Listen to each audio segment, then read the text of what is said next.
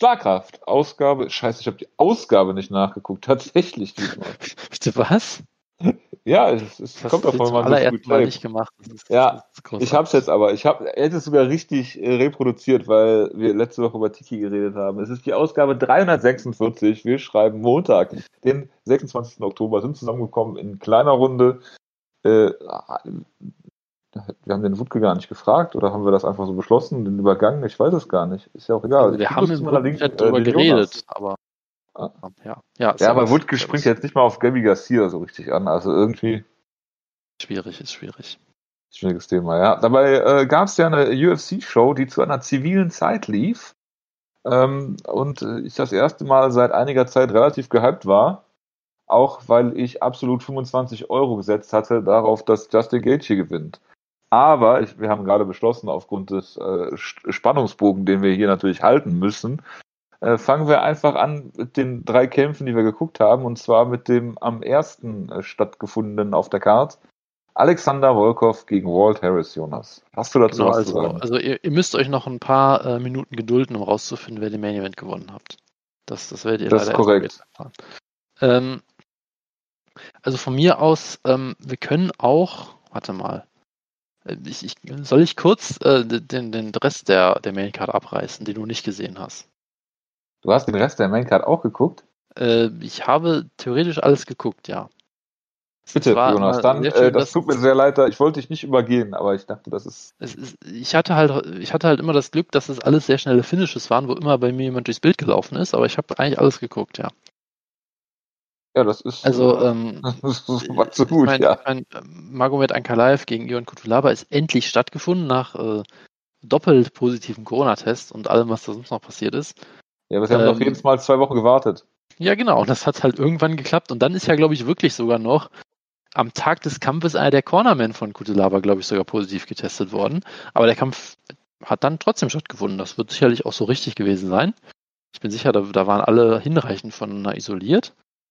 Ähm, aber ja, das, das ähm, ist alles, ähm, oder irgendwer ist, glaube ich, immer noch positiv gewesen. Ich weiß es nicht mehr. Vielleicht erzähle ich jetzt auch irgendwelche Fake News, aber ich glaube, da war wieder irgendwas. Ist, irgendwas war da, glaube ich, wieder. Äh, ist ja auch egal. Auf jeden Fall hier, es war, ein, es war jetzt ein, ein sehr ähm, unterhaltsamer Kampf, der mit einem brutalen Finish geendet hat. Ein wunderbarer Knockout von, von Ankalaev. Äh, mehr muss man, glaube ich, nicht zu sagen. Äh, Lauren Murphy hat hier ähm, klar gewonnen gegen Lilia Shakirova, eine äh, Newcomerin. Äh, glaube ich auch so wirklich Last-Minute-Replacement. Also äh, sehr, sehr kurzfristig eingesprungen. Und Murphy hat hier halt das gemacht, was du halt machen musst gegen eine Debütantin, nämlich sie hat sie klar besiegt und dann auch submitted mit ihrem, ich glaube, ersten Submission-Sieg sogar. Äh, hat jetzt, glaube ich, vier Siege am Stück, hat danach eine Promo gehalten, wo ich sagen muss, die war sehr gut vorbereitet. Also sie hat sich ganz offensichtlich Wort für Wort aufgeschrieben, was sie sagen will, ja. Äh, das ist jetzt, jetzt auch noch, dass sie jetzt vier Siege in, ähm, in Folge hat und niemand hat mehr Top Ten Siege aktuell als sie und sie hat den und den gefinisht und dies und dies gemacht und also sie hat wirklich so sehr sehr genau geskriptet, um alle ihre Vorzüge aufzulisten.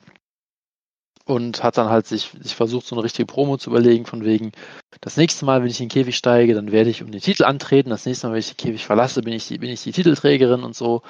Es war jetzt nicht die charismatischste Promo, die ich je gesehen habe. Das würde ich jetzt auch Was sagen ist denn die charismatischste Promo, die du jemals gesehen hast? Äh, ja, natürlich Derek Lewis mit My Balls was hot, aber äh, da, gibt es natürlich noch viele andere. Ja. Nein, also sie, sie, man muss ja fairerweise sagen, sie ist jetzt nicht die charisma charismatischste Kämpferin der Welt, aber sie hat hier das gemacht, was sie machen musste. Sie hat sich die, die ähm, Post-Fight-Speech zurechtgelegt und hat das dann alles rübergebracht. Ja, also ich meine, es war jetzt, sie ist jetzt kein Naturtalent am, am Mikrofon, ja. Also, also Micwork ist jetzt, ist jetzt nicht äh, CM Punk S oder so zum Beispiel, keine Ahnung. Aber Gut, sie hat der kommt ja zumindest. nicht ans Mikrofon, weil er die Kämpfe gewinnt. Das ist natürlich richtig, ja. Das, das ist halt dann das andere Problem. Also du brauchst halt dann doch irgendwie beides so ein bisschen äh, Ja. äh, in der UFC dann doch. Äh, aber ja, ich meine, sie hat, sie hat so gesehen, hat sie alles gemacht, was in ihren Möglichkeiten war und hat dann natürlich auch gesagt, ich möchte jetzt einen Title-Shot haben. Ob sie ihn kriegt, weiß man nicht, aber egal. Äh, trotzdem äh, soweit gut gemacht. Ähm, dann gab's äh, Phil Horst, äh, der sein Debüt gefeiert hat. Wie heißt er irgendwie? Er hatte irgendeinen, ich glaube, Transformers-themed Nickname oder irgendwie sowas. Ähm, Megatron, genau. Ähm, hat hier sein, glaube ich, UFC-Debüt gefeiert, wenn du diese komische Contender-Series nicht mit Sales hat hier jemanden äh, ausgenockt in 18 Sekunden. Das war natürlich sehr, sehr lustig, unterhaltsam. Ähm, und ich meine, hey, es waren halt Finish after Finish after Finish. Also es war so gesehen immer sehr kurzweilig unterhaltsam. Auch wenn du vielleicht, äh, wenn es jetzt nicht die ganzen Top-Ansetzungen schlechthin waren. Ähm, aber das hat sich ja, glaube ich, sogar auch durch die Undercard gezogen, die ich nicht gesehen habe. Ja, so da hat es scheinbar sogar Sam, El geschafft, einen unterhaltsamen Split-Draw äh, hinzukriegen, was äh, doch bei ihm eher eine Seltenheit ist, glaube ich. Ähm, und äh, Stephen Struve hat, glaube ich, auch. Einen, generell sind, glaube ich, Seltenheiten. Das ist äh, sicherlich richtig, ja. Ähm, also, wenn drei Punktrichter den Kampf äh, jemals, jeweils alle unterschiedlich sehen, das siehst du auch nicht jeden Tag. Äh, und ich glaube, Stephen Struve hat einen Rekord eingestellt zumindest und hat jetzt, glaube ich, mit Frank Mir und noch wem anders zusammen die meisten äh, K.O.-Niederlagen in der UFC-Geschichte oder irgendwie sowas in der Art. Also das ist natürlich auch eine, eine sehr sicher, dass er den Rekord bei seinem nächsten Kampf brechen wird. Das äh, kann durchaus sein, ja. Und Taito Iwasa hat äh, Bier aus einem Schuh getrunken, was natürlich alle sehr freut. Das ist das, was wir in der UFC alle äh, verloren, äh, vermisst haben die letzten paar Jahre. Verloren Aber haben, ja. Damit wären wir doch auch schon bei Alexander Volkov gegen Walt Harris. Lieber Jojo, und da du den Kampf geguckt hast, äh, überlasse ich doch dir jetzt äh, die Bühne, um ausführlich über das wunderschöne Rückentattoo von, von Drago zu reden. Bitteschön. ich meine, ich verfolge ja die UFC äh, äh, nicht mehr nicht mehr so wirklich und äh, ich wusste jetzt nicht, ob das Rückentattoo schon immer so, ist. ich meine, er hatte ja schon immer so ein Rücken-Tribal oder irgendwie sowas, ne? Aber ich glaub, das, in der Form ist es relativ neu. Ich wollte gerade sagen, diese Ausmaße waren mir jetzt nicht bekannt, aber wie gesagt, es hätte ja auch sein können, dass ich es einfach nicht mitgekriegt habe dass er irgendwie beim Tätowierer zwischendurch eingeschlafen ist. Aber äh, irgendwie äh, hat das doch, ist das auch sehr eskaliert. Und irgendjemand auf Twitter hat auch geschrieben, ähm, dass man äh, Volkov-Kämpfe gar nicht richtig gucken kann, weil dieses Tattoo zu sehr ablenkt. Und äh, ja, das war interessant. Man, man kann froh sein, dass Walt Harris nicht gesehen hat. Äh, oder man hat einfach Spiegel rund ums Oktagon gemacht, äh, damit er abgelenkt ist. Also äh, das war schon äh, ein interessanter Anblick. Was auch ein interessanter Anblick war, war natürlich, äh, dass Alexander Volkov, dem ja irgendwie immer die Knockout-Power abgesprochen wurde, jetzt mal wieder ein Finish hat in der UFC, was ja doch schon das ein oder andere Mal öfter vorkommt als bei Bellator. Er war auch, was habe ich gelesen, 265 Pfund schwer. Also ich hatte den Eindruck, dass der, dass er nochmal echt an Masse zugelegt hat. Und äh, ja, was soll man zu dem Kampf sagen?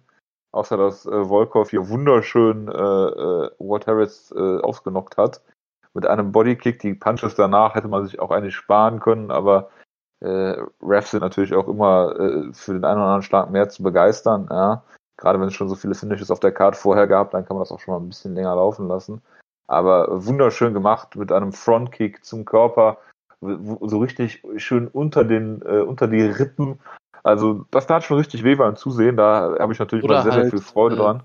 Oder halt in die Eier, wenn du John Anik glaubst, der davon erst sehr überzeugt war, was auch sehr schön war. Ich glaube, es war Daniel Cormier. Oder kann auch sein, dass es Cormier. Irgendwer war sehr davon überzeugt, dass es ein Low Blow war. Äh, und hat dann nachher im Replay natürlich gesehen, nein, der äh, Tritt hat wirklich perfekt gesessen. Ähm, ja, aber das konnte man doch auch in Realtime sehen. Ja, eigentlich schon, ja, aber man weiß ja nie, wie das dann Cage-Side aussieht. Das ist korrekt. Aber äh, ja, äh, da, es war ein sehr schönes Finish von, von Alexander Volkov. Hat natürlich keinen Performance-Bonus bekommen. Also gut, kann man nichts machen. Aber äh, wunderschön gemacht hier und äh, ja. Sky ja, ist also, the limit mal wieder. Ich will ihn jetzt auf jeden Fall gegen Stefan äh, Struf sehen. Äh, du willst unbedingt das Rematch gegen Struf haben, okay. Von mir aus. Den er schon mal ausgenockt hat, aber okay, du, du willst ja, dass er den Rekord äh, einstellt das, und allein ja Rekordhalter ist, das ist natürlich sehr lobenswert. Ja, gut, aber dann, dann, also da gibt es auch andere, die das äh, erledigen können für Stefan Struf. Weil der nach einfach, äh, dass, 165 äh, UFC-Kämpfen immer noch nicht gelernt hat, dass man mit 2,50 Meter einen Jab zeigen kann. Ja, du willst einfach, dass Stephen Struve in die UFC-Geschichtsbücher eingeht. Das ist, das ist einfach sehr, sehr, sehr, löblich auch, finde ich. ich meine, Nein, also, du musst dir mal vorstellen, er hat auch damals bei UFC 99 gekämpft und sah da aus, als wenn er fast ja, abgestochen würde. Ja. Unvergessen, klar. Ja, großartig. Großartige Kämpfe, Stefan Struve. Was ja. natürlich auch, äh, ich glaube, der Kampf war, der letztendlich alle Chancen der UFC in Deutschland komplett zerstört hat. Ja, und gut, ich werde auch. Stefan Struve halt so übertrieben bladet, da kann ja auch lieber was führen. Ne? ich, ich werde halt auch nie vergessen, wie sich danach alle auf, auf diesen Kampf eingeschossen haben. Und natürlich gesagt haben, Stephen Struve ist ja fast verblutet und wäre sicherlich fast gestorben oder so. Und dann sagst du halt, ja, okay, der hatte halt einen ekligen Cut, aber du hast ja gesehen, dass er noch kämpfen konnte. Er hat danach weitergekämpft, hat den Kampf gewonnen. Und ja, so, so ein Cut ist halt unangenehm und ist sicher nicht schön eine Heilung und so, aber es ist jetzt auch keine unglaublich schlimme Verletzung im Gegensatz zu, äh, weiß ich nicht, einfach einen Schlag einstecken und dann eine Gehirnerschütterung haben oder so. Aber Gehirn. Und ich, und ich, und ich werde halt nie vergessen, äh, diesen einen Artikel, ich weiß nicht mehr, wo, wo er her ist, es war bestimmt noch Werner Schneider oder so, ich weiß es nicht mehr. Ähm, wobei ich sollte nicht über Werner Schneider reden, ist ja, glaube ich, mittlerweile auch verstorben. Ähm, aber verstorben, ja. aber äh, wie auch immer, ja. Äh, und irgendwann gab es diesen Artikel, wo dann jemand meinte, ja, sie haben jetzt Stephen Struve noch zur Pressekonferenz rausgekarrt, um einfach nur zu zeigen, dass er noch lebt. Und dann endet halt dieser Artikel mit der Suggestivfrage, wo ist eigentlich Dennis Stoinic, um damit zu implizieren, dass er stattdessen gestorben ist.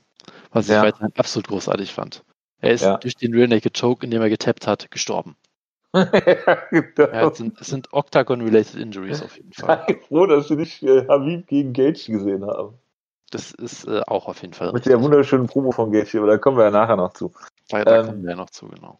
Ähm, ist, äh, ja, äh, ich ähm, muss da immer dran denken in diesem Zusammenhang, dass das irgendwie, ich weiß nicht, wie viel später es war, da gab es doch diesen Klitschko gegen Shannon Briggs Kampf, wo sie, äh, wo, wo ähm, Shannon Briggs, glaube ich, äh, so viel unbeantwortet kassiert hat äh, und was RTL dann wohlwollend gezeigt hat, was überhaupt kein Problem war.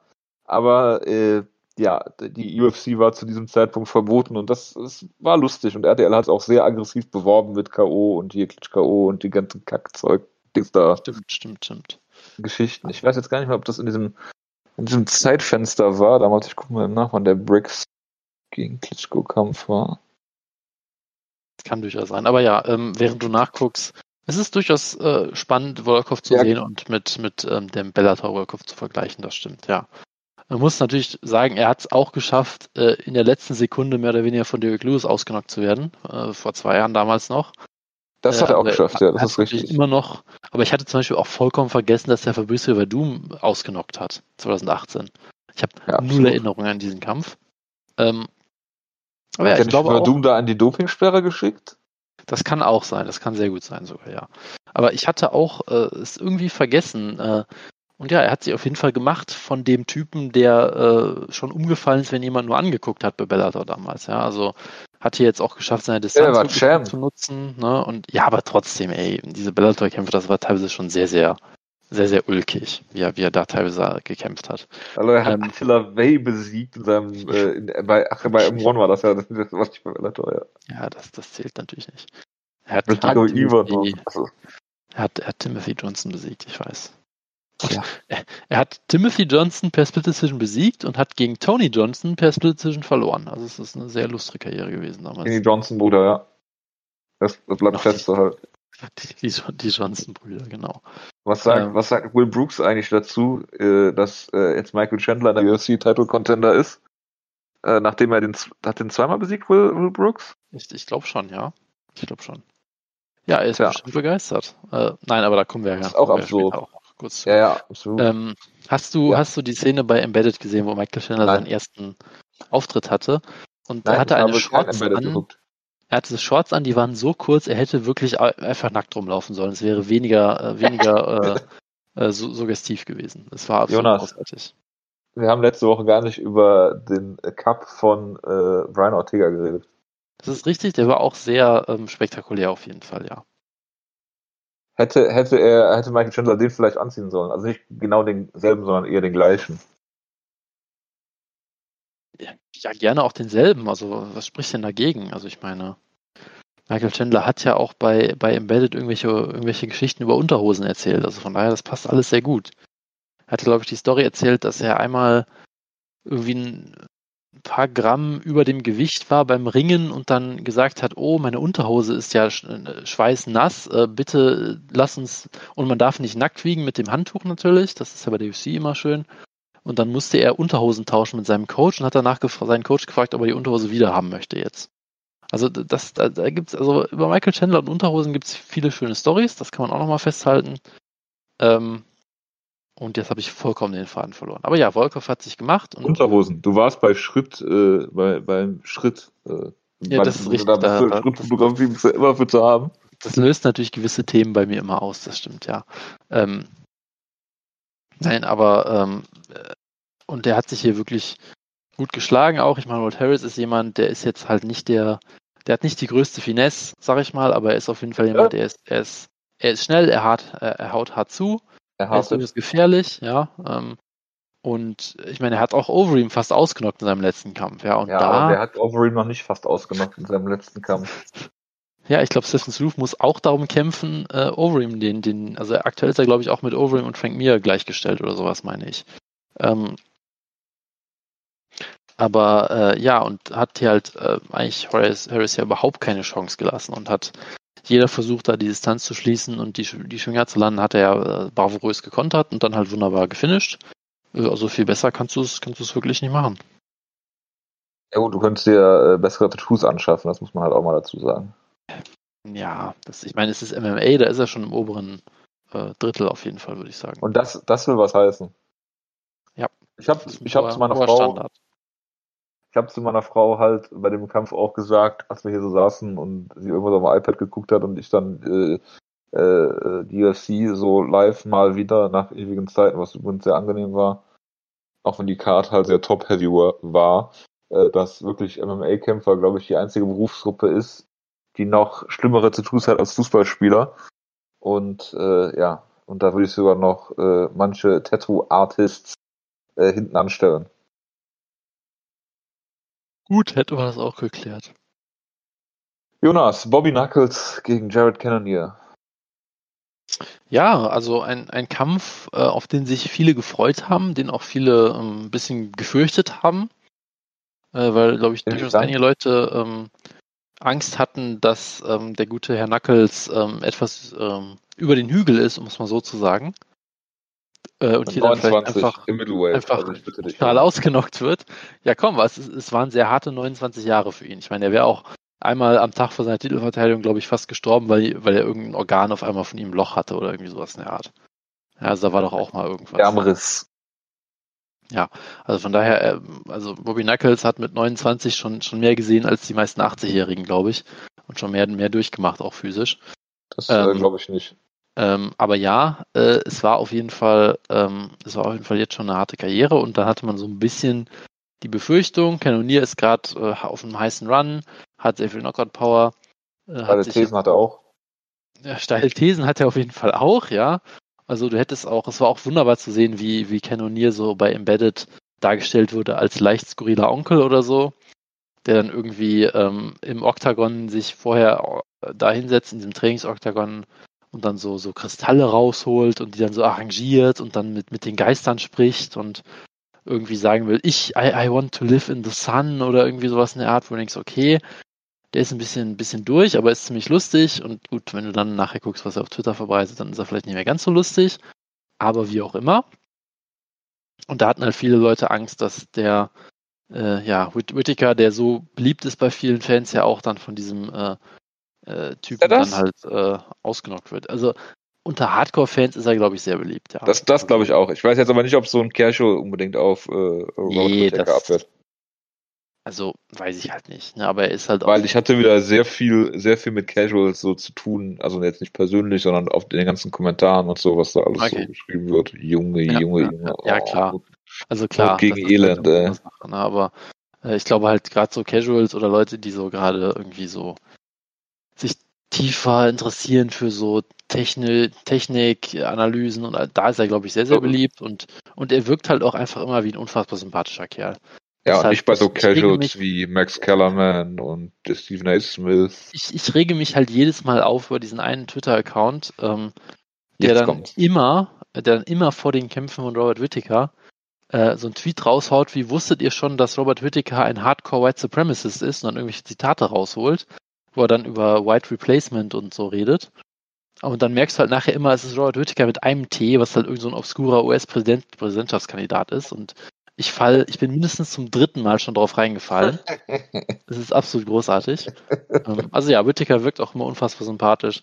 Und für mich hat er hier auch ziemlich klar gewonnen. Ähm, ich glaube, es gab Kontroversen so ein bisschen über die zweite Runde. Äh, die erste hat er für mich ziemlich klar gewonnen. Ähm, ja, schön den Kampf bestimmt eigentlich, schöner Jab auch.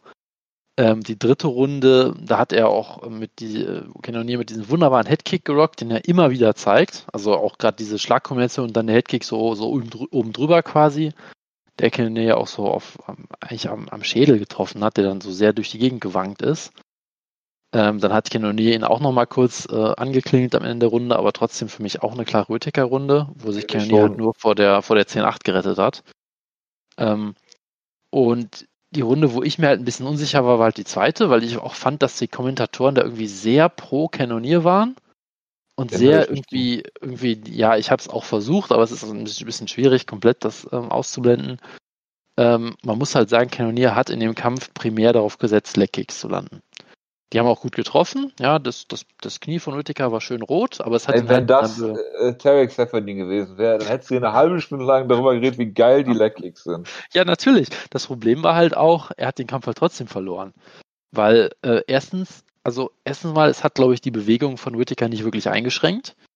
Zweitens, wir wissen alle, äh, Whittaker auf einem Bein ist eigentlich der gefährlichste Whittaker. Also ich meine, er hat ja auch gegen Yolo Romero ich glaube, Yolo hat ihm ja mit dem ersten Kick des Kampfes in dem ersten Kampf irgendwie alles im Knie gerissen und er hat danach alle Takedowns von Yolo verteidigt und locker, äh, locker mit ihm da mithalten können auch.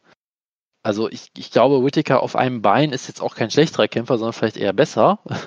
Weil auch wenn er merkt, okay, ich kann jetzt nicht mehr ganz so äh, wild reinspringen und die Distanz schließen, sondern muss jetzt eher so clevere Kombinationen landen, das macht ihn vielleicht sogar besser als Kämpfer irgendwie. Äh, und das war halt so der Plan A von Caronier. Der war ja auch ein guter Plan. Ich meine, er hat gerade erst einen Silver mit Leckkicks besiegt. Dann warum sollte er es nicht gegen jeden anderen Kämpfer schaffen können? Ist ja vollkommen klar. Ja, ähm, Anderson Silver und Leckkicks ist ja eh so eine Geschichte.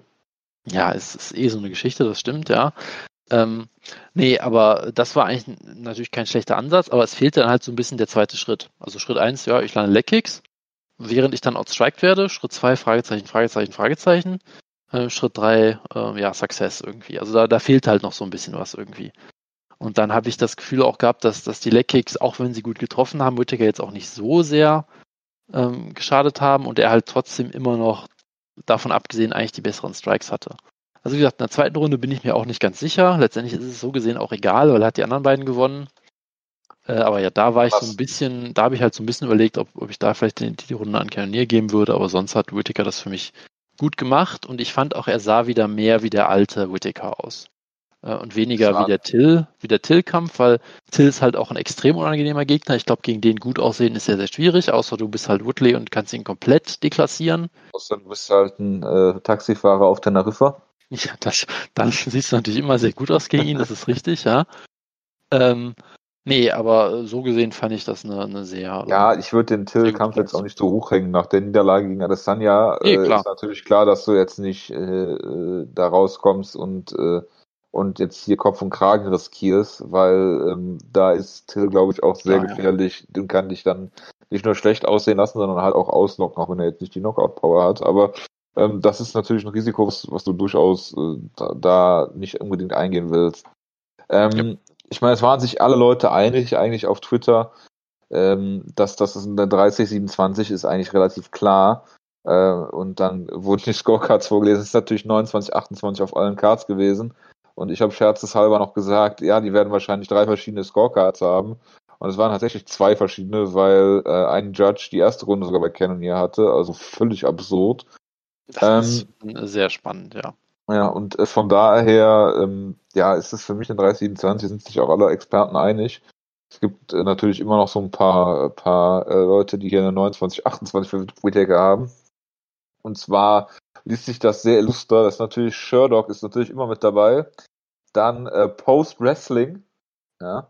BJPan.com natürlich. Und natürlich. Was, was bei keiner kritischen MMA-Berichterstattung fehlen darf, sind die äh, Couchside Judges. Couchside Judges, von denen habe ich tatsächlich noch nie gehört. Ja. Aber habe jetzt auch echt gesagt, keine große, kein großes Interesse, ähm, das jetzt weiter zu verfolgen. Das ist dieser Scott Fontana, den du vielleicht kennst von Twitter. Der hat die erste Runde übrigens bei Cannoneer gehabt. Spannend. Ja, naja, ist ja auch egal. Jedenfalls ist das ein klarer Sieg für Whittaker hier, egal wie man scored. Ähm, gab hier keinen Moment, wo ich halt gesagt habe, äh, dass Kennedy den Kampf irgendwie gewinnt.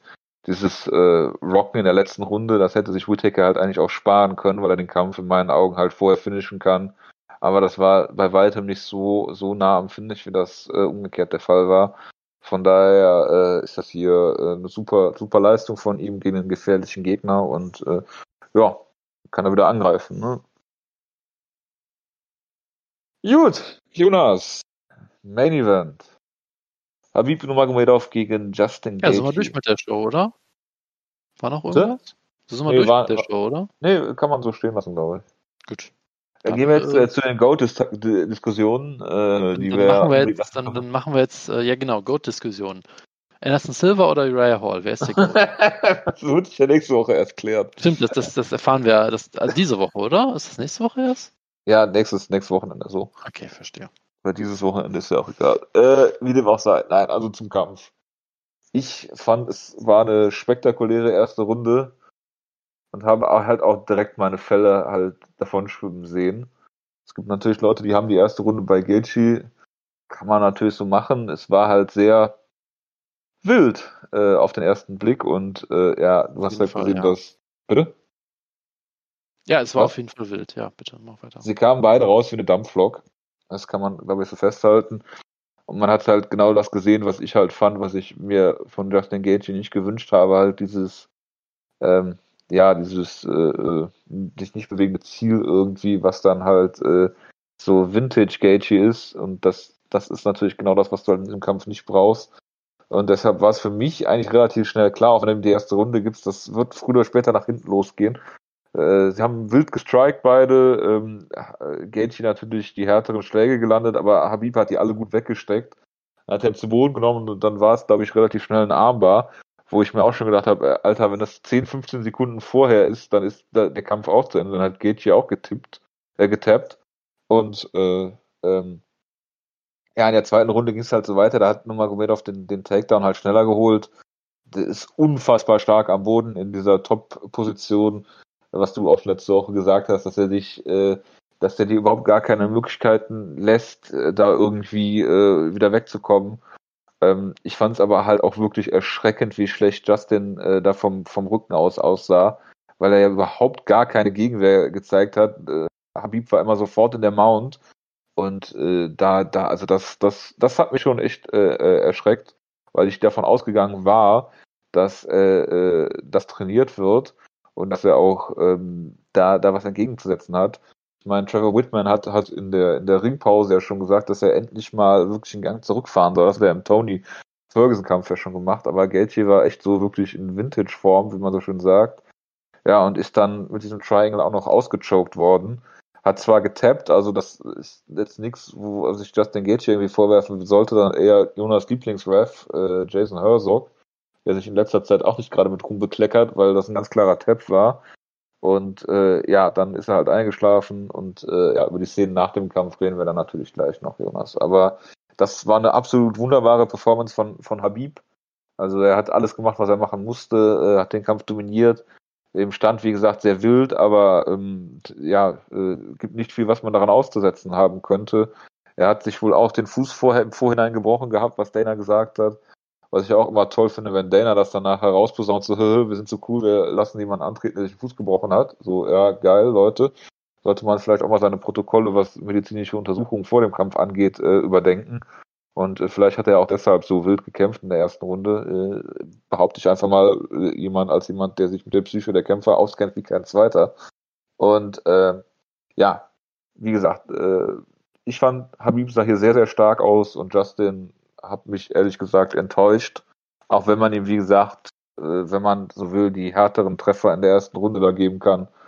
Ähm, aber ich glaube auch nicht, dass er die Runde gewonnen hat, weil das, aber Habib in meinen Augen sehr nah am Finish war mit dem, mit dem Takedown und dem, dem, äh, mit der Armbar. Von daher, äh, ja, das ist so meine Einschätzung zum Kampf, Jonas. Jonas? Ja, ähm, Ah, da Ja. Ja, Ja. ja.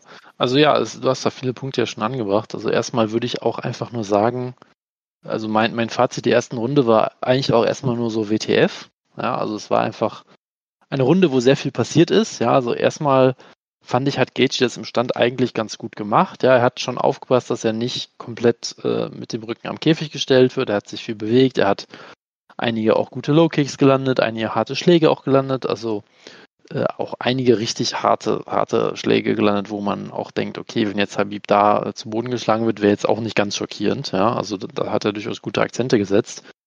Ähm, gleichzeitig dieser Druck, den Habib halt nach der ersten, nach den ersten 90 Sekunden oder sowas aufgebaut hat. Die ersten 90 Sekunden waren noch relativ verhalten so.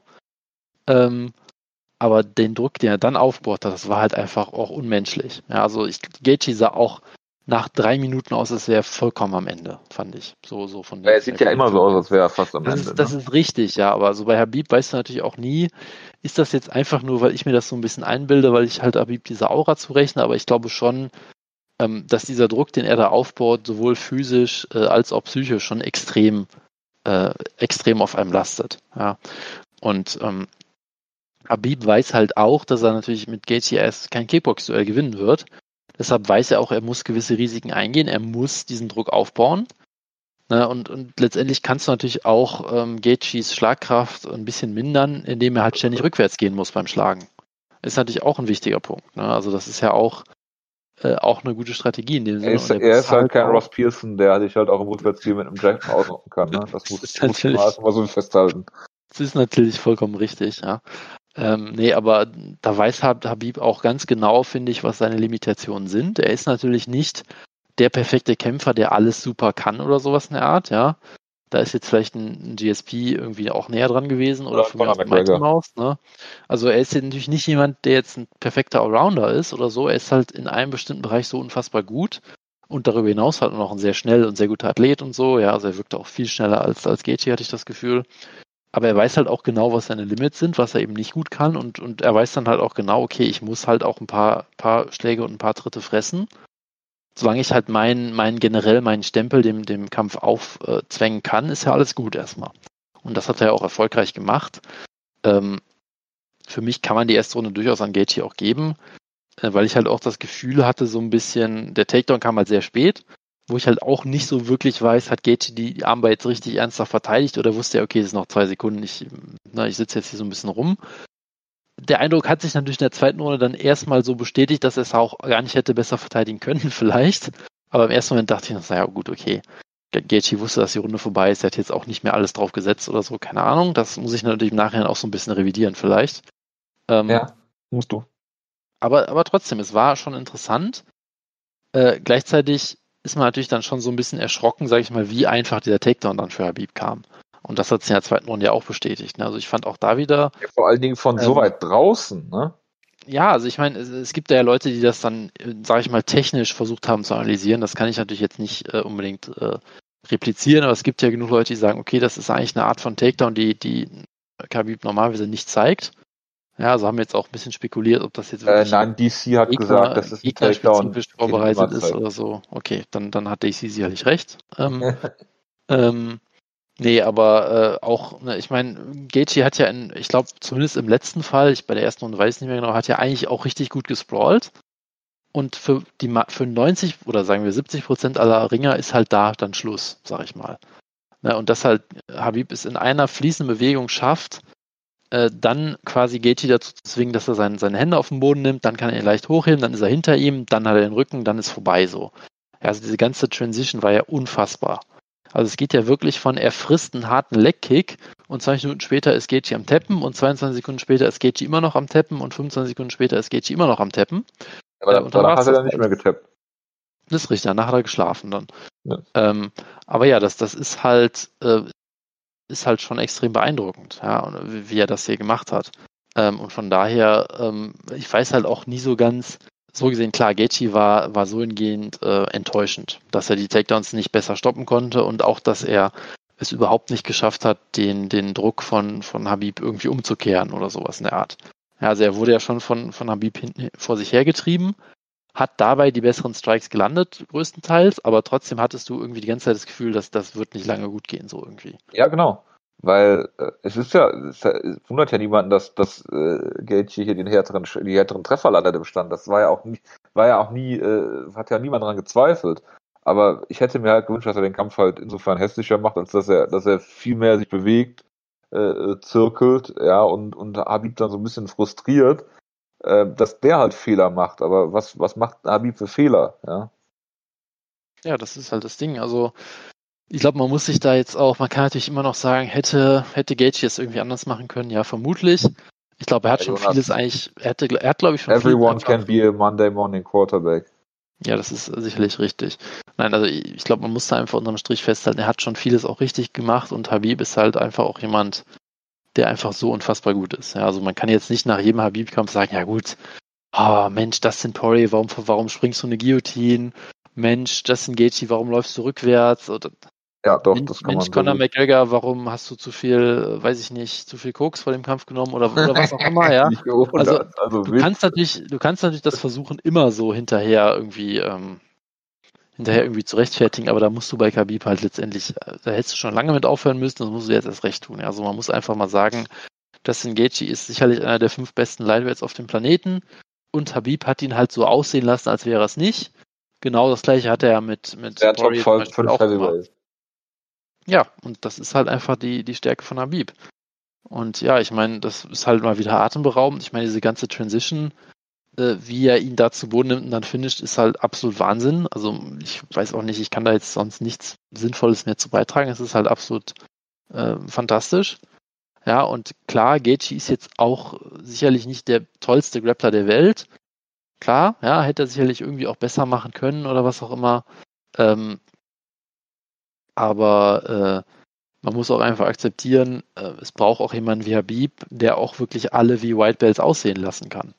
Also das ist jetzt nicht nur, dass halt Gage jetzt ein schlechter Grappler ist oder so, er ist jetzt sicherlich nicht der Beste der Division oder was auch immer. Äh, aber ich glaube, da muss man sich von der Idee verabschieden, dass Gage hier einfach nur schlecht am Boden war, sondern halt einfach, dass Habib halt auch alle schlecht aussehen lässt. Das ja, absolut. ich war dennoch, dennoch, ich war dennoch enttäuscht von Gaethje, muss ich ganz ehrlich sagen. Auch das, das ich kann ich durchaus, durchaus nachvollziehen, ja klar. Also ich habe mir ja auch viel erwartet und habe ja wie immer gegen Habib getippt. Äh, auch aus, ja, teilweise bis vor kurzem hätte ich gedacht, aus persönlicher Sympathie mit Gaethje, das muss man auch so ein bisschen überdenken manchmal, aber wie auch immer. Ja, aber ich meine, man muss auch einfach mal den Hut ziehen äh, oder den, ähm, den äh, blonden Afro ziehen vor Habib und einfach mal äh, das einfach mal würdigen, was er hier 160 äh, Dollar kann auch einer bei dir zu Hause stehen. Ja, wenn sie noch nicht ausverkauft sind im UFC-Shop. Das kann natürlich sein, ne? Aber sicher, Joe Rogan hat auch noch einen für dich zu Hause.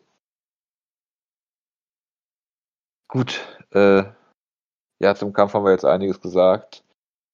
Dennoch fände ich es auch, wenn viele jetzt sagen, äh, dass Habib die äh, Division hier quasi äh, komplett äh, einmal hat lächer lächerlich gemacht hat. Es gibt natürlich einen Kampf, der alle interessiert, Jonas. Das ist das Rematch gegen Gleison Tibau. Da das machen wir uns richtig, vor. Das ist das Rematch gegen, ich glaube, Part-Time Becker Gleison Tibau mittlerweile. Natürlich. Es ist genauso wie dieses John Jones gegen Matt Hamill-Ding, wo noch viele Fragezeichen halt einfach offen sind. Das muss man einfach nochmal ja. machen. Ja, das ist, ist klar. Ähm, nein, Spaß beiseite. Ich äh, muss ganz klar sagen, ich hätte, ich würde ihn ziemlich gern mal gegen GSP sehen. Ähm, auch wenn das vielleicht nicht unbedingt sein muss, aber interessieren würde es mich persönlich. Äh, er ist zurückgetreten nach dem Kampf. Habib hat seine äh, Handschuhe ausgezogen, hingelegt und gesagt, dass er seiner Mutter versprochen hat, dass er nicht mehr ohne seinen Vater in der Ecke kämpft. Äh, sehr emotionale Szenen. Ähm, nichtsdestotrotz, äh, äh, also ich glaube, ich weiß nicht, ob das der letzte Kampf war von Habib. Ähm, ist natürlich aus so einer Emotion heraus äh, immer schwierig zu beurteilen. Äh, ich glaube mal, dass es länger hält als das äh, äh, Retirement von Conor McGregor. Da lehne ich mich auch nicht weit aus dem Fenster, das, das zu behaupten. Da, da, da, du stehst äh, mit dem Rücken zur Wand, die am weitesten von dem Fenster entfernt ist. So, so weit lehnst du dich da aus dem Fenster. Ah, absolut. Geht zur Tür quasi gerade raus. Genau. Genau. Ja. Nee, also ähm, letztendlich kann man es natürlich nie so genau sagen, aber ich muss halt sagen, mein erster Eindruck in dem Moment war, jo, das war's. Äh, der Eindruck hat sich eigentlich nicht geändert. Also ich wäre natürlich trotzdem nicht überrascht. Ja, ne? Jonas, aber Ali Abdelaziz hat ja schon gesagt, warum wird über den vakanten Titel gesprochen? Der Titel ist nicht vakant. Ja, Ali Abdelaziz muss erstmal, muss, muss sich erstmal von Corona erholen, oder? War ja, aber Jonas, wie viele, was meinst du, wie viele äh, Dazone äh, Freimonate hat Ali Abdelaziz jetzt schon mit seinen verschiedenen Pässen hinter sich? Also ich vermute, der kann bis an sein Lebensende äh, Zone frei genießen, ja. Das kann natürlich sein. Nein, ähm, aber äh, jetzt habe ich den Faden verloren. Entschuldigung. Also, mein, mein erster Eindruck war, okay, das war's mit, mit Habib. Ich glaube es eigentlich weiterhin, aber ich bin jetzt natürlich nicht, dass ich sage, oh, 100 Prozent, aber ich bin so bei 70 Prozent oder so. Und ich glaube, wenn, dann wirklich nur für so einen richtigen Superfight wie, weiß nicht, GSP oder sowas in der Art. Oder Jason Tebow. Ähm, oder Jason Tebow natürlich, genau. Ähm, aber ich muss halt sagen, generell äh, Retirements im MMA zu 99% kompletter Quatsch, ja. Äh, aber ich glaube, Habib könnte schon sehr gut in diese 1% fallen, weil ich meine, äh, es ist ja wirklich sowas, Habib ist so jemand, äh, du kannst sagen, was du willst über ihn, ja. Du kannst ja. sagen, dass seine ganzen politischen Ansichten und Prinzipien, nach denen er sein Leben orientiert, größtenteils absolut, ja, Sachen sind, die ich so nicht, äh, das ist aber sehr diplomatisch ausgedrückt. Um es mal ganz vorsichtig zu sagen, ja.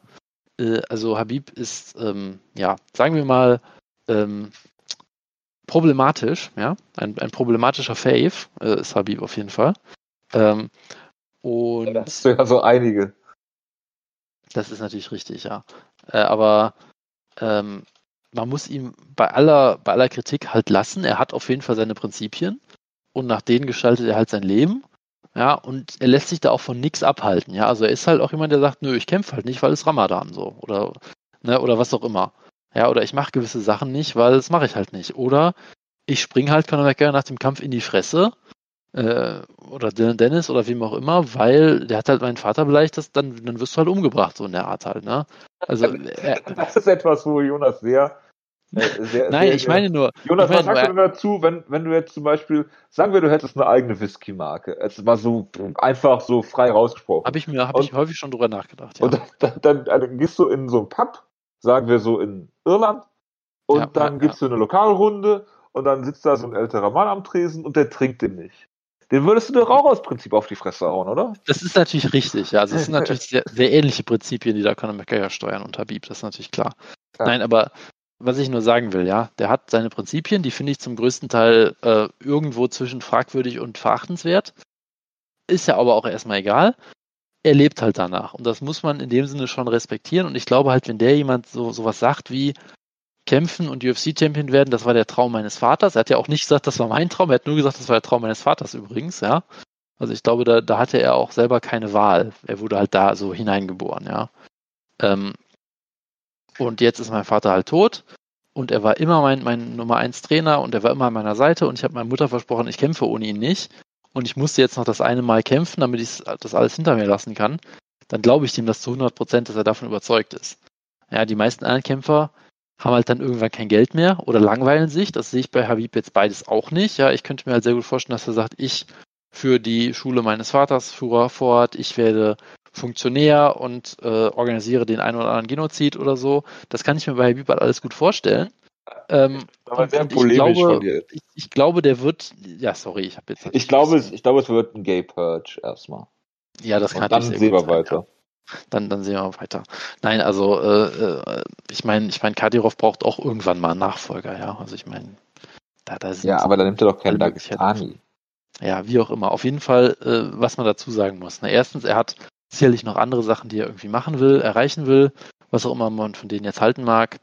Äh, er wird nie wieder in seinem Leben einen Tag arbeiten müssen, ja, weil er ist so ein großer Star in dieser ganzen Region und äh, wenn du in Russland ein sehr erfolgreicher Athlet bist, dann äh, werden dir halt einfach mal ein paar Bentleys geschenkt nach jedem Kampf oder so in der Art. Ja? Also da musst du dir, glaube ich, um sowas keine Sorgen mehr machen. Ja, der ist, glaube ich, Jeff Monson nachfragen. Und der ist, glaube ich, in dem, in der, in der in dem Kreis, in, in diesen äh, Regionen der größte Star, den, das, den der Sport je hatte, so, glaube ich, mehr oder weniger. Ja, also ich glaube, der muss sich um nichts mehr finanziell Sorgen machen. Ähm, also und ich glaube halt auch. Karim Sedan ja auch, dass er der zweitgrößte ähm, muslimische äh, äh Sport, äh, Sportstar ist, so, den man so als Muslim wahrnimmt nach Mo Salah. Kann durchaus sein, ich kann das nicht beurteilen, das, das mag durchaus sein, ja. Äh, also von daher, der muss sich um Geld überhaupt keine Sorgen mehr machen und ich glaube halt auch, dass er jetzt nicht jemand ist, der sich allein durch seine Identität als Kämpfer ähm, ähm, definiert. Versteht. Ja, es gibt ja auch sehr viele Leute, denen dann so langweilig wird oder die, die, die dann irgendwie diese, diesen, diesen, die, das brauchen, um ihr Ego zu befriedigen oder die halt diese, diese Attention brauchen oder sonst irgendwas. Hitler suchen gehen. da, da hatte ich halt auch immer das Gefühl, dass, dass solche Aspekte des Sports Habib eher auch angewidert haben. Diese ganze Showmanship und so weiter und so fort, die er natürlich auch extrem gut beherrscht. Aber trotzdem war das jetzt nichts, was er, glaube ich, er macht halt, weil er das machen muss, so und weil er weiß, dass es ihn voranbringt. Aber ich glaube nicht, dass es etwas ist, was er jetzt so geliebt hat oder so. Ähm, von daher, ich kann mir extrem gut vorstellen, dass er sagt, nö, ich bin durch, ich habe auch keinem mehr was zu beweisen. Äh, vor allem, äh, ich habe meiner Mutter mein Wort gegeben und also da glaube ich schon, dass er da, ähm, dass er da das Wort auch halten wird, vermutlich. Und ich meine, klar, jetzt kommen natürlich die ganzen What-If-Szenarien, ja, warum, gegen wen willst du ihn noch sehen? Und was ist mit dem GSP-Kampf und was ist mit dem Tony Ferguson-Kampf, der nie, wo auch vollkommen klar wird, dass der eh nicht stattfinden wird? Und so weiter. Das lässt natürlich ja, aber ich sag mal, ich sag mal Fragen so, ne? so, ja, aber äh, es lässt halt auch viele Debatten offen, ja, diese Greatest of All Time Debatte, auf die ich eigentlich auch ehrlich gesagt überhaupt keinen Bock habe, aber wir werden ja, reden wir gleich noch drüber. Kurzes anschneiden, aber nein, nein, erstmal ähm, erstmal ähm, bleibt es halt so, man kann sich sportlich natürlich nur vor ihm verneigen und sagen, äh, wahnsinnige, wahnsinnige Leistung, wahnsinnige Karriere und ja, das, das genau. war's. Und privat kann man ihn durchaus verabscheuen. Aber das durchaus, durchaus. Nebenbei, bevor ich es gleich ausführlich äh, besprechen werde. Ja, Tony Ferguson habe ich mir halt nur gedacht, äh, hätte am Boden sich nicht so nicht so dumm angestellt. Nichts gegen Justin Gaethje, aber der hätte ist der hat eine sehr unangenehme Guard, lass es mich so formulieren. Und der, der, denke halt, dass dass er Habib so vor Probleme gestellt hätte. Aber ähm, ja, das, das, das, das Szenario bleibt halt immer offen, klar. klar. Halt ähm, wie gesagt, der GSP-Kampf würde mich reizen, aber GSP ist halt nun mal ein natürlicher Middleweight, wie man im Michael Bisping-Kampf gesehen hat. Und hast du gesehen, dass GSP jetzt Haare hat? Das hat mich wirklich komplett verstört. Ja, das, das hat mich auch wirklich aus der Bahn geworfen, dass GSP jetzt Haare hat. Ja. Das ist so eine der wenigen Konstanten in meinem Leben seit zehn Jahren ist, dass GSP keine Haare hat. jetzt hat er vor so ganz, Texas, GSP ohne Haare. Es ist schlimm, es ist schlimm. Absolut. Ja, ähm, Habib ist halt das, was Ronda Rousey immer sein wollte, äh, so Druckkämpfer und äh, das hat Habib perfekt gemacht im Gegensatz zu Ronda und privat finde ich beide unerträglich. Ähm, jetzt äh, sagen natürlich viele, dass äh, Habib so ein toller Typ ist und hier und da und äh, Jonas lobt die Prinzipien. Äh, klar, kann man natürlich so sehen, wenn man so ein Casual ist wie Jonas. Ähm, ja, aber nicht, dass es gibt ja, ich meine, es gibt ja so Leute wie äh, äh, Chris Whiteman zum Beispiel, der auch bei Kadyrov abhängt, oder Frank Mir, gut, bei Frank Mir ist es eh Kalkül. Ähm, aber äh, es gibt halt auch so Leute, die halt so absolut auf einer Wellenlänge sind und da finde ich halt Habib ein sehr gutes Beispiel dafür. Ähm, wenn man so ein Regime unterstützt, was, was Homosexuelle äh, verfolgt, foltert und tötet und äh, ganz offen öffentlich äh, anspricht und ähm, ja, das sind so Sachen, die, die ich halt äh, bei aller, bei allem Lob für Habib und seine tolle Geschichte und sein Vater und hier und da, äh, die man niemals vergessen sollte, genau wie äh, Obdachlose dafür zu bezahlen, dass sie sich gegenseitig auf die Fresse hauen. Also ähm, das, das sind alles Geschichten, wo ich sage, äh, wenn wir hier über Legacy reden und hier und da und was ein toller Typ Habib ist, äh, Leute, guckt euch das mal an und dann äh, äh, ähm, ja, können wir mal weiterreden. Ne? Also das sollte man nie, niemals vergessen. Ähm, ja, gut. Klar. Jonas Gold. Also ich habe ja die Seas-Liste gelesen, glaube ich. Das war ungefähr so äh, äh, Nummer 1 Habib, Nummer 2 John Fitch, dann Josh Koscheck, Kane Velasquez und DC selbst. Ganz unbiased.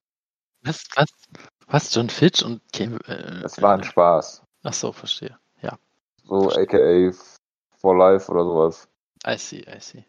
Ähm, nein, also es ist irgendwie sowas in die Richtung äh, gewesen. Äh, ich meine, wenn ich es richtig noch in Erinnerung habe, Habib auf 1, dann GSP.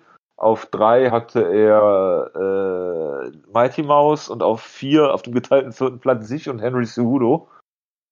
Ähm, und ja, Anderson Silver tauchte, glaube ich, gar nicht auf auf der Liste oder so. Also, äh, wow, ja. Und, ich, und John Jones natürlich auch nicht. Natürlich aber, nicht. Ich meine, aber dass das auf einer Liste, wo Daniel Cormier oben steht, natürlich kein Platz für John Jones ist, ist ja wohl klar. Also, sagen wir mal so, diese Goat-Diskussionen sind natürlich sehr lästig, äh, beschäftigt mich natürlich auch im Football, wo für mich die klare Nummer eins äh, immer noch äh, Aaron Rodgers ist natürlich, auch ganz äh, unsubjektiv. Un, äh, äh, selbstverständlich, und nicht Tom Brady. Ähm, wie dem auch sei, ich, ähm, äh, ich denke halt, diese ganzen Diskussionen sind halt irgendwie hinfällig, weil es halt einfach jeder, jeder an anderen Sachen festmacht. Äh, und die Liste von DC, die kannst du mal gepflegt in die Tonne treten. Ich meine, was hat äh, äh, Cejudo auf so einer Liste zu suchen? Äh, äh, und äh, keine Ahnung, DC gehört da für mich auch nicht rein. Ja, auch wenn die beiden natürlich super Leistung gebracht haben, ohne jeden Zweifel.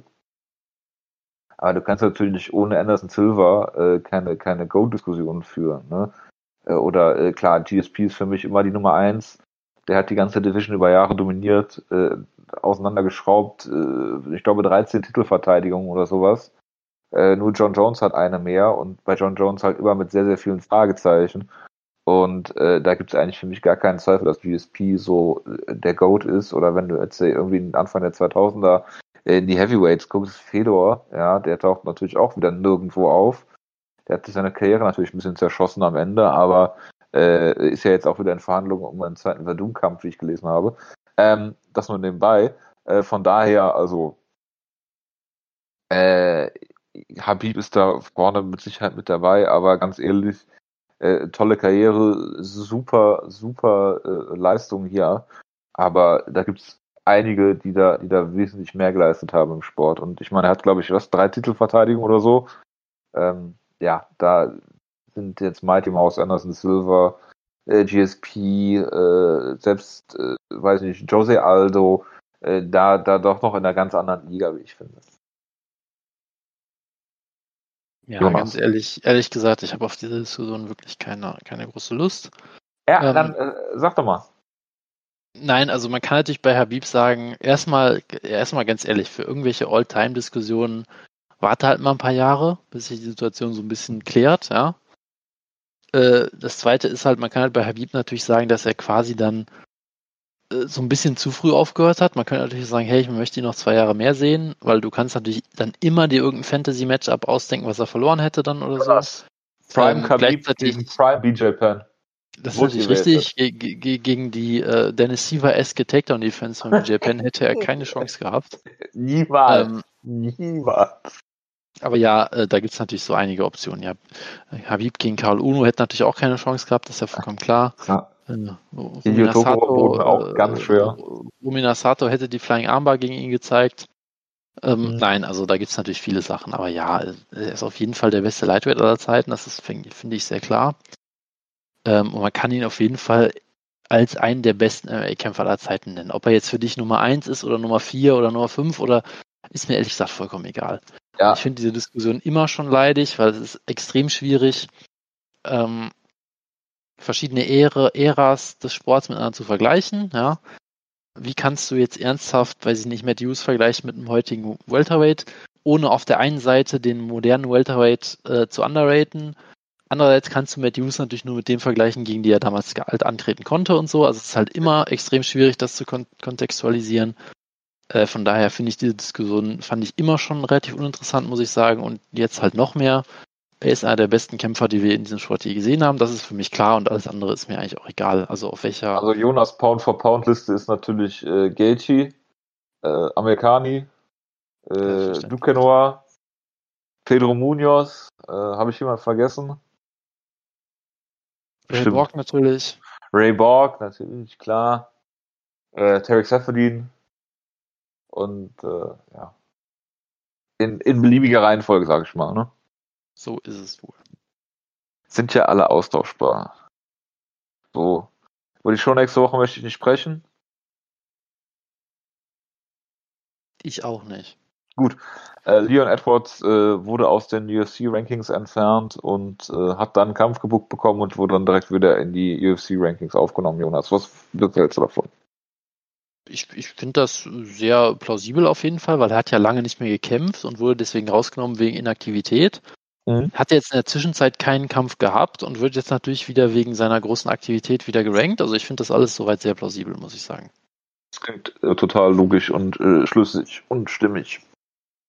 Ja. Tja, gut.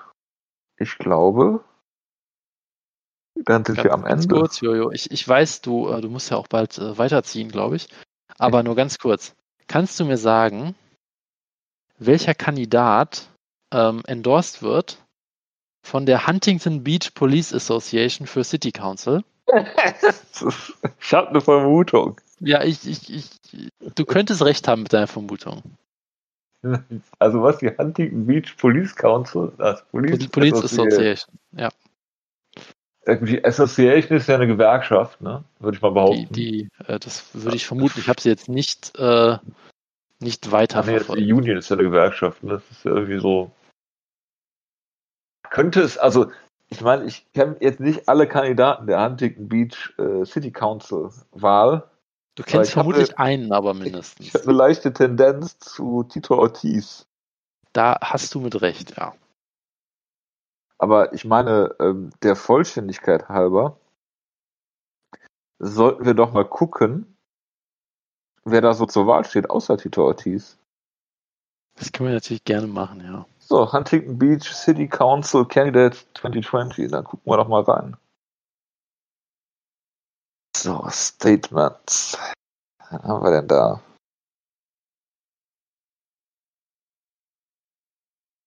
Murray Hansen. Business Owner, IT Analyst. Casey McHugh. Dan Kelly.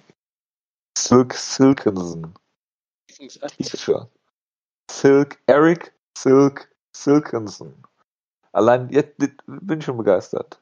Grace Story auch von der Mark. Ich, ich, liebe auch diese, diese, diese Überschrift, die ich dazu gerade finde, von Spectrum News One. Zitat MMA Fighter, Surfer, 13 others running for Surf City City Council. Ja. Aber Surf City City Council ist auch ein sehr schöner ja. Zungenbrecher. Jonas, John Briscoe, bei Age steht hier Leave Blank. So, Business Real Estate Broker, PE. Und so, ja, er Eric Silkenson, äh, der, der Surfer, äh, tritt auch an. Eric äh, Zitat, who, who the locals call Silk Bra. Also da, da hat Tito Ortiz auf jeden Fall harte Konkurrenz, würde ich sagen. Jonas, Tito ja, Ortiz, Entrepreneur, Businessman. Ja, ja, kann man so festhalten auf jeden Fall, würde ich sagen. Soll, soll, ich, soll ich mal seine Bewerbung hier äh, vorlesen? Bitteschön. I've spent most of my life training. Moment, Moment, Jojo, du hast den ersten Par Paragraphen überlesen. Ich, ich lese ihn mal für dich vor. Bitte. Good day, mate. I'm a big fan from, from Down Under. Jetzt bitte, du bist dran. Entschuldigung. Das, das habe ich natürlich. Das ist, die, das ist das australische Endorsement, was er da bekommen hat für Huntington Beach City Council. Also Jonas, I spent most of my life training, researching issues, opponents thinking, strategizing and succeeding. This time in my life is no different. I'm ready to give back to Huntington Beach everything that it has given me. I have three pledges that I want to make to the residents of Huntington Beach. First, I will take my responsibility as a council person, Jonas, person, as seriously as I ja, take my. Ja, sehr progressiv von Tito Ortiz auf jeden Fall. Ja. Da, da uh, merkt man auch, dass er das selber geschrieben hat, weil irgendein Aid von Tito Ortiz wäre auf jeden Fall nicht äh, woke genug, um da Council Person zu schreiben. Ja, auf jeden Fall. as seriously as I take my responsibilities as a parent, homeowner and professional athlete. Was für Responsibilities er als Homeowner hat, muss er mir nochmal erklären, aber gut, wie dem auch sei. Ähm, es ist äh, wichtig hier festzuhalten, dass er irgendwie letzte Woche mit einem äh, alkoholischen Getränk in der Hand äh, Boot gefahren ist, auf so eine Bootsparty geschmissen hat und das Boot dabei selber gesteuert hat. Aber das ist sicherlich kein Problem. Weiter im Text. Next, I promise to make every effort to return your phone calls and emails within 24 hours of your outreach to me. Warum hat Wutke noch nicht angerufen? Jonas? Ja, bitte? Äh, er, er antwortet innerhalb von 24 Stunden auf Phone Calls und E-Mails. Das ist äh, hervorragend. Das sollten wir, das sollten wir nutzen, würde ich sagen. Absolut. Finally, my commitment to integrity, honesty and open-mindedness will be lived every day from my heart and soul in service to Surf City, USA. Hunting Beach is my home, the only home my children know. Das kann ich mir richtig vorstellen, dass die Kinder von ihm nicht rauskamen aus Huntington Beach. I want our community to be the safest, cleanest, and most business friendly city in America. Public safety, financial security, infrastructure maintenance are the quality of life reasons I'm asking for your support. Hä? Das gibt nicht alles Sinn, was hier steht, aber gut. Please consider trusting me with your vote because I have the time. I have the time. Ja, ich bin arbeitslos, heißt das also. I have the time, talent and desire to make a difference as an individual role model and as a team player. Thank you. God bless America. Tito Ortiz. Tito for hbcc.com. So, da muss ich mich natürlich jetzt darauf begeben, ne? Jonas? Auf jeden Fall, ja. Ja, bitte. Da irg da. irgendwelche Polls, wer da führt? Das kann ich dir jetzt wohl nicht sagen. So, so tief habe ich das jetzt leider noch nicht recherchiert. Das ist natürlich tragisch. Tja. Election Voter Information, so. Ja, da ist es doch. MMA Fighter Surfer, 13 others running for City Council. Ja. Das ist doch, das ist doch großartig. Es gibt nichts Besseres als, als viele Kandidaten, damit man die Stimmen schön verteilen kann. Nicht auf Tito Ortiz. Ocean View School District Trustee. Ja, großartig. Jetzt freue ich mich. Ich bin gespannt. Ist das, ist das eigentlich parallel zur, zur Präsidentschaftswahl? Ich habe ehrlich gesagt keine Ahnung. Ich dachte, du suchst gerade Immobilien in Huntington Beach, damit du mitwählen kannst. Nee, ähm, äh, ich, ich äh, muss das vertagen. So sehr mich das Thema auch interessiert und ich natürlich, ähm, ich natürlich meine Stimme geltend machen will, um für Silk Brat zu voten, ich, ich glaube, es wird nicht reichen. Schade. Jonas, was sagst du eigentlich dazu, zu dieser Einschätzung hier auf der offiziellen Seite? Äh, es kommt doch immer gut, wenn hier steht Jacob Tito Ortiz, Mixed Martial Arts Fighter and Owner of Punishment Training Center. Ja, sehr gut. Ah, bevor das hier ausartet, äh, möchte ich mich diese Ausgabe jetzt am besten mal schließen. Ich für die Aufmerksamkeit recht herzlich bedanken. Eine schöne Restwoche wünschen und mal gucken, wann wir uns wieder hören. Die nächsten Cards geben es auf jeden Fall nicht her, eine Aufgabe, äh, Ausgabe darüber zu machen. Auch wenn Jonas sicherlich gerne über Thiago Santos gegen Glover Teixeira äh, reden würde.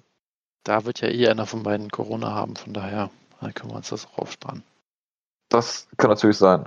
Gut, dann würde ich sagen, äh, macht's gut. Äh, bis dahin. Ciao, ciao. Bis dann. Danke euch. Ciao, ciao.